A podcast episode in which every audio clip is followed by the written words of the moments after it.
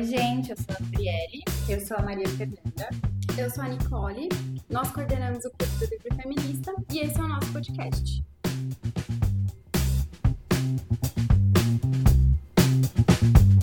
Bom, vamos falar um pouquinho para quem não conhece o nosso clube do que se trata. Nós somos um projeto aqui de São Paulo. A gente faz encontros mensais desde 2018 para discutir obras de autoras mulheres. Tenta sempre discutir obras de estilos variados, é, épocas diferentes. E para você entender um pouco mais sobre o nosso trabalho, sobre o nosso projeto, é, basta nos seguir nas redes sociais, tanto no Instagram quanto no Facebook, estamos como Clube do Livro Feminista.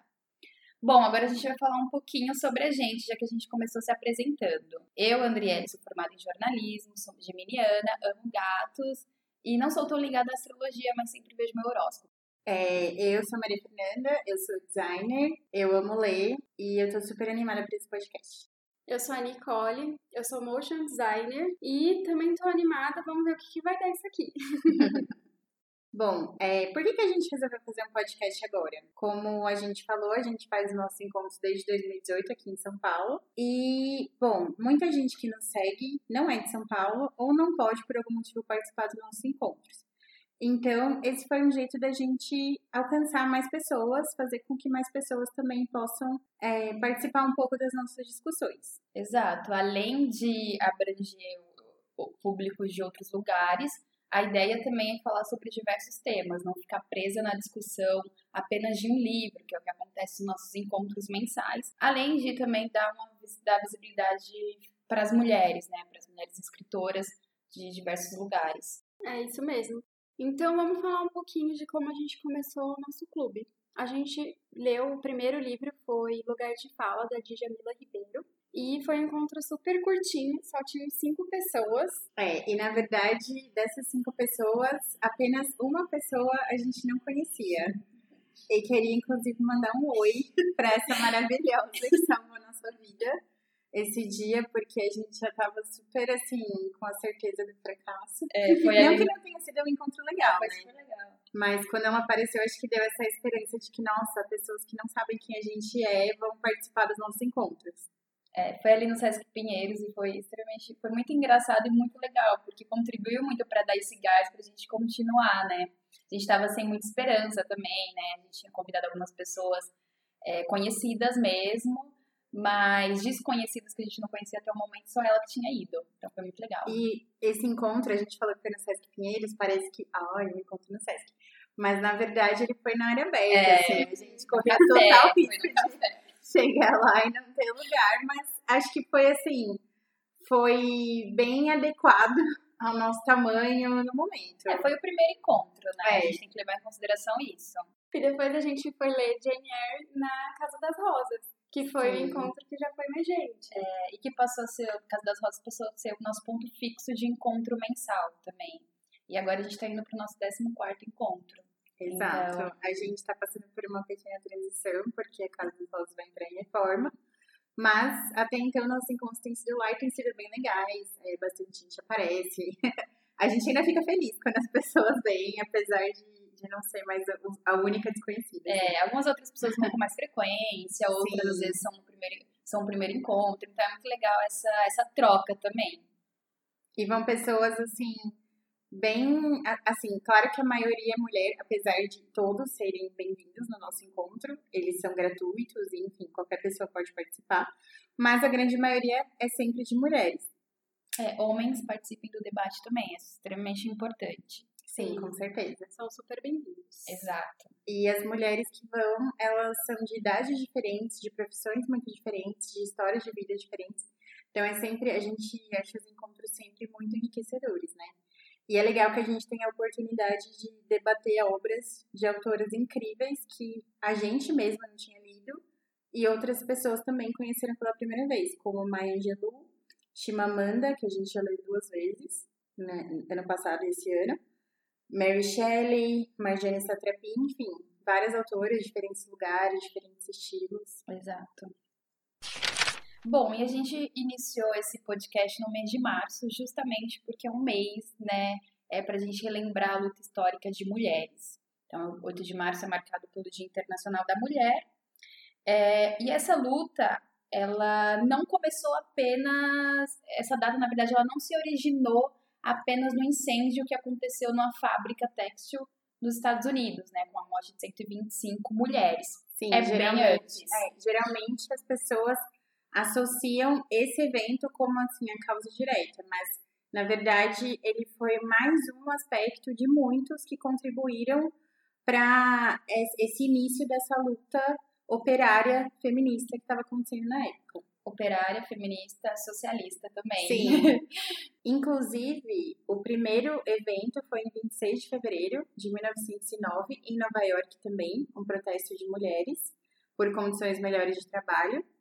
Mas também no dia 8 de março de 1917, aconteceu uma manifestação de 90 mil operárias russas contra o czar Nicolau II.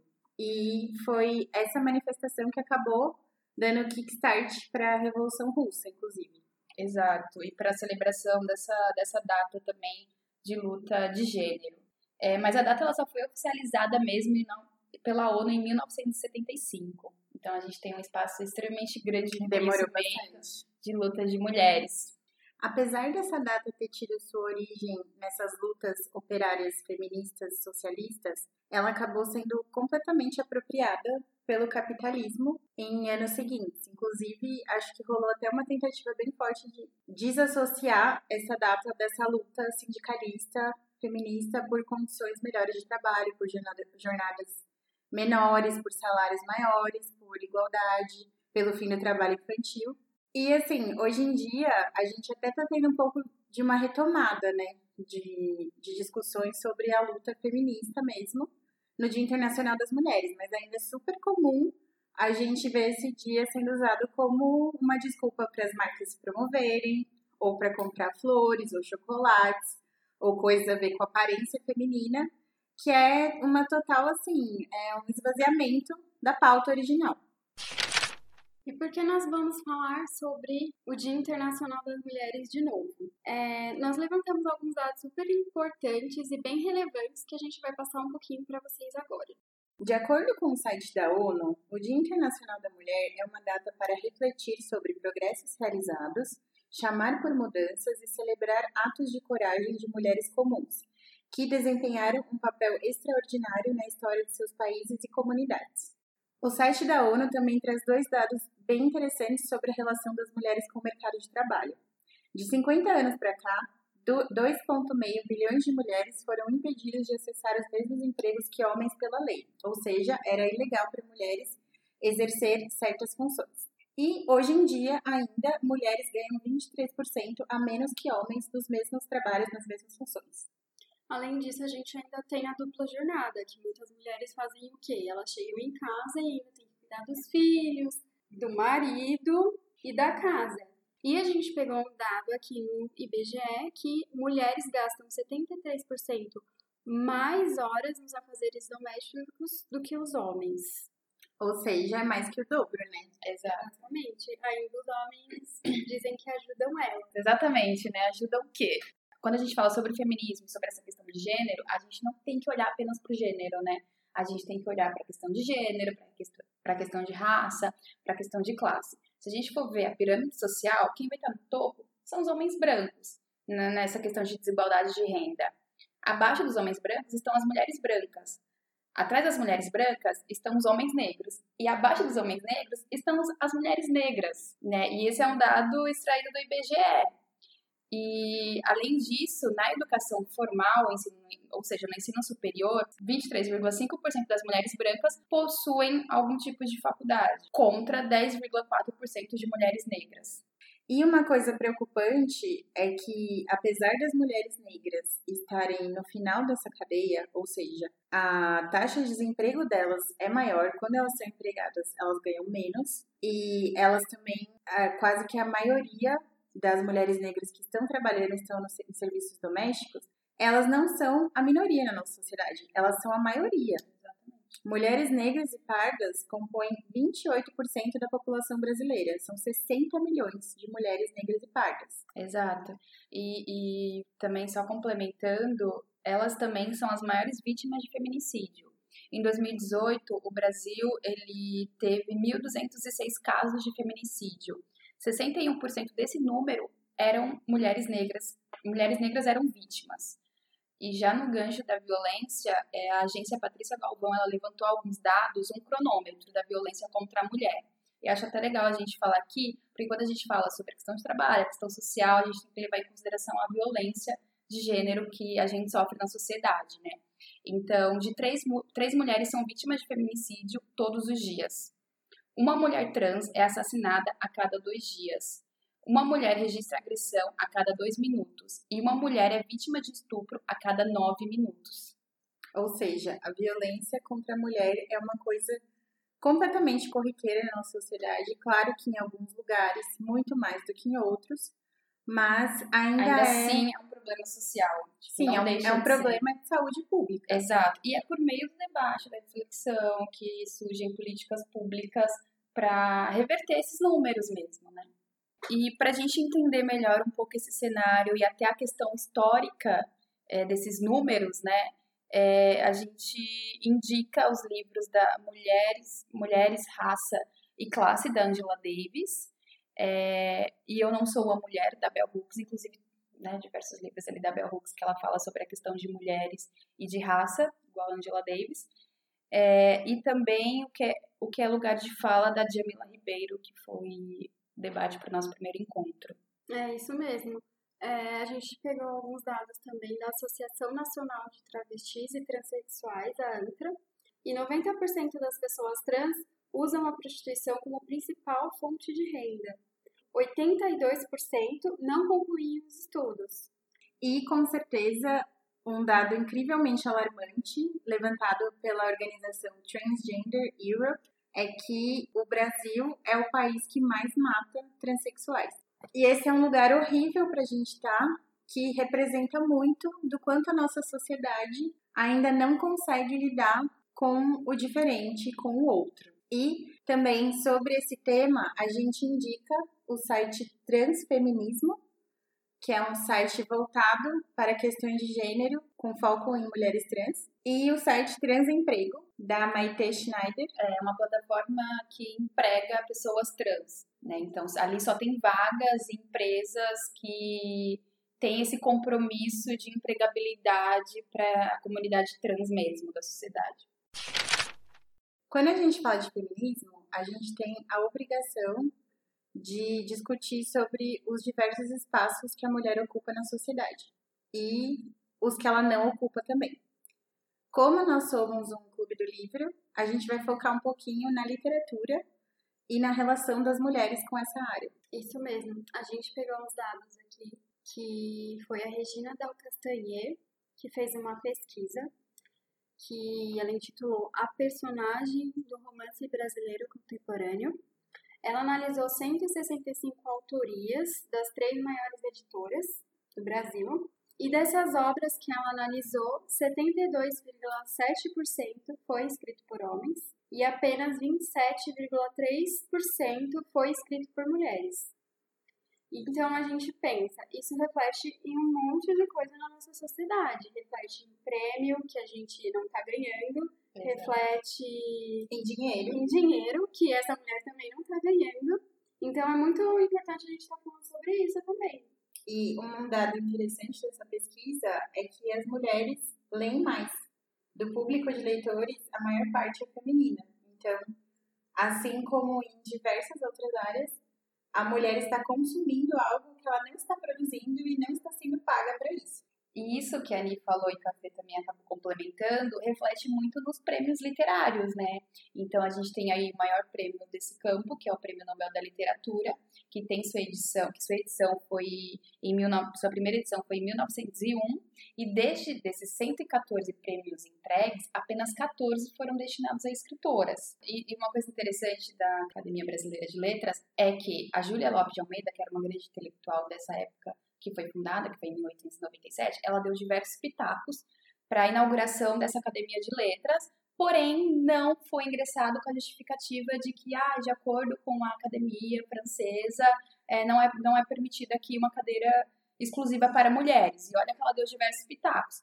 E quem acabou entrando foi o marido dela, né? Foi o Filinto de Almeida, que era tão genial quanto ela, mas ela não entrou. E a Raquel de Queiroz, que foi a primeira mulher que entrou só em 1977, ela só entrou por uma ligação ditatorial na época. Então, na época, o Brasil estava vivendo uma ditadura, ela tinha ligações com quem estava no poder, né, com é, os militares que estavam que tinham tomado o poder e ela só entrou por causa disso, o que é muito triste. Sim, o que também é injustificável. Não dá pra gente comemorar uma, uma coisa dessas. É porque, querendo ou não, não foi um avanço assim, sabe? Não foi uma questão que eles. Foi um preço eles muito dev... alto Exato, exatamente. Não foi uma questão que eles sentaram, debateram, discutiram e falaram, poxa, de fato, né?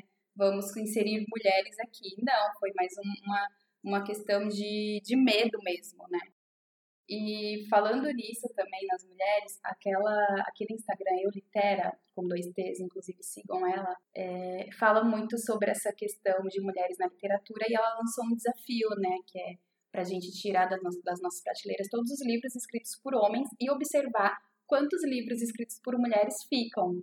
Inclusive, eu, assim, muito no meu particular, é, percebi que eu lia pouco livros escritos por mulheres. Eu só pude me dar conta disso quando teve o surgimento do Clube do Livro Feminista, né? Que aí eu fiquei refletindo de fato sobre a quantidade de autoras que eu consumia. E não pensem que esses dados, por exemplo, sobre o prêmio Nobel, refletem o fato de que as mulheres não escreviam e por isso não eram premiadas. Porque as mulheres sempre escreveram, a gente só não tinha acesso ou elas também não eram publicadas. É, a gente leu ano passado um livro muito bacana da Virginia Woolf, que inclusive a gente deixa como recomendação para qualquer pessoa que queira entender um pouco mais sobre a relação das mulheres com a literatura, que é Um Teto Todo Seu. Nesse livro, a Virginia, ela faz uma tese de que, assim, para a mulher conseguir produzir literatura, ela precisa de um espaço só dela e de 500 libras, uma renda que na época tenho certeza que fazia sentido e que hoje provavelmente não faz mais. Ela dizia que isso era impossível em grande parte da história. Ela imagina como seria uma irmã de Shakespeare que vivesse na mesma época que ele e tivesse o mesmo gênio e talento literário que ele. E ela chega à conclusão de que essa mulher nunca teria chegado na gente, ela não, não teria sido publicada, ela não conseguiria nem escrever. Primeiro, ela não teria tido uma educação formal que nem ele teve. Ela teria sido educada para se casar, para construir uma família e não para aprender, para explorar, para viajar. É, Shakespeare só conseguiu virar quem ele virou por conta do contato dele com Londres, com pessoas diferentes, coisa que uma mulher não poderia ter tido nos anos 1500.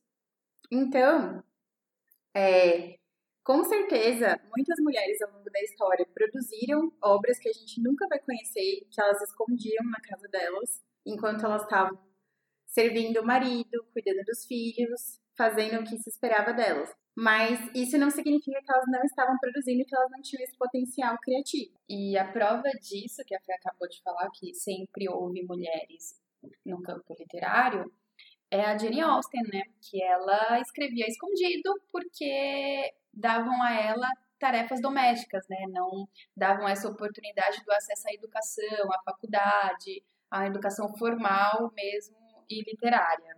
E a Virginia Woolf, ela também constatou que mulheres sempre estiveram presentes em diversos campos, porém sempre com a visão masculina. Sim, as mulheres não produziam, mas eram retratadas. Exato. Nas pinturas, na literatura, e era engraçado, né? Ela até fala isso no livro, que enquanto as mulheres estavam sendo espancadas de um lado para o outro e, sei lá, vivendo vidas completamente absurdas, com regras nada a ver, na literatura elas brilhavam como personagens. É, pois é, e não só na literatura, né? A gente vê isso em outros campos, como na arte. As mulheres sempre estiveram presentes em, pinturas. Até um grupo chamado Guerrilla Girls, que é um grupo feminista que debate muito sobre a questão sexista e machista no mundo da arte, questiona esses quadros. É, elas entraram no museu e foram observar essas obras que estavam expostas e elas constataram que apenas 4% eram de artistas mulheres dessas obras. Porém, elas também observaram que 76% das obras eram de nus femininos. Os homens eles se sentem legitimados em, é, Em representar a gente, construir a nossa imagem na sociedade, porque sempre foi assim. E tem muito a ver também que a Simone de Beauvoir fala sobre o sexo, o, o sexo natural, né? O segundo sexo o segundo sexo, exato, que é o sexo natural, que é o homem como um sujeito extremamente natural. Então, quando você fala, por exemplo, na Bíblia, vai, citando... Indo longe. é, indo longe, gente, desculpa, mas é um bom exemplo. É, que existem diversas passagens que não falam sobre indivíduos, assim, sobre, sobre seres humanos. Eles retratam o homem e a mulher como homem, por ter essa questão de sujeito natural, das preposições os, né? Então, tem, sei lá, nove, pessoas, nove mulheres em uma sala e um homem. Você vai se referir a meninos, você não vai falar meninas e meninos, como algo geral. Sim, e eu acho que é muito importante a gente pensar em como a imagem que a gente tem da mulher, que a gente tanto questiona e critica, foi uma imagem criada pelo homem, é fruto da nossa sociedade patriarcal. Então, não é à toa assim que homens sempre foram mais publicados, foram ouvidos, foram reconhecidos, foram exaltados. E eles tinham essa, não sei, esse fetiche de representar o sexo feminino sempre segundo o que eles consideravam ideal. Então, É. o nu feminino, ele parte do princípio do que o homem considera que é o nu feminino. É. E a gente se acostuma com isso. Exato. E até um exercício muito interessante de vocês fazerem, que a gente costuma fazer no- durante nossos encontros, é, é identificar as personagens femininas no livro, né? É, então, essa, esse, essa personagem feminina é um, objeto, é um objeto decorativo, e eu acho que, além da gente observar esse o papel desse personagem feminino, é a gente observar também quem escreveu, né? Então é um homem, tipo, qual a diferença de uma mulher falar sobre mulheres em um livro, e mulheres eu digo independente do gênero, tal, é, mulheres eu digo personagens, e um homem falar sobre personagens femininas em um livro. Acho legal a gente fazer essa, essa comparação até para entender essa visão masculina e essa visão feminina. É, tem um diretor francês, Godard, que é um cara que eu odeio ele. Desculpa aí. Todos nós odiamos. do Godard. Mas ele, eu lembro de ler uma vez que, que ele achava que tudo que você precisa para o filme dar certo é uma arma e uma garota. Ou seja, Uma visão sexista, uma machista. visão sexista, porque a mulher e a arma são tidos como objetos para você avançar a trama. A mulher no campo romântico e a arma na ação. E isso é tudo suporte para quem? Para o principal, que é o homem branco cis, provavelmente, certo? Exato, pro, pro cara que tá lá. O protagonista. Faz parte da supremacia branca, exatamente. Bom, gente, e todo essa, esse debate que a gente que a gente teve aqui, ele serve para a gente de fato refletir não só sobre o mês das mulheres, mas sobre as mulheres na sociedade se estende e isso não deve ficar nessa caixinha do, do mês de março, que é o que a gente vê em diversas campanhas mais pontuais. Não, é, é um momento de reflexão e homens falem sobre o feminismo, assim, estudem sobre o feminismo. A gente também não dá pra gente ficar ensinando tudo pra vocês. Se vocês têm acesso, se vocês querem saber, busquem saber. Pesquisem livros, enfim, tenham referências de mulheres também. E bom, para finalizar nosso podcast, a gente gostaria de convidar qualquer pessoa que tiver interesse e, claro, que puder, para ir no nosso encontro de março. É, as informações vocês podem encontrar no nosso Instagram. A gente ainda vai colocar lá a data, o local, etc. Todo mês a gente coloca, mas todos serão muito bem-vindos. Nesse encontro a gente vai falar sobre um livro que eu já estou muito tensa, que é o Terra das Mulheres, da Charlotte Perkins Gilman. Por que eu tô tensa?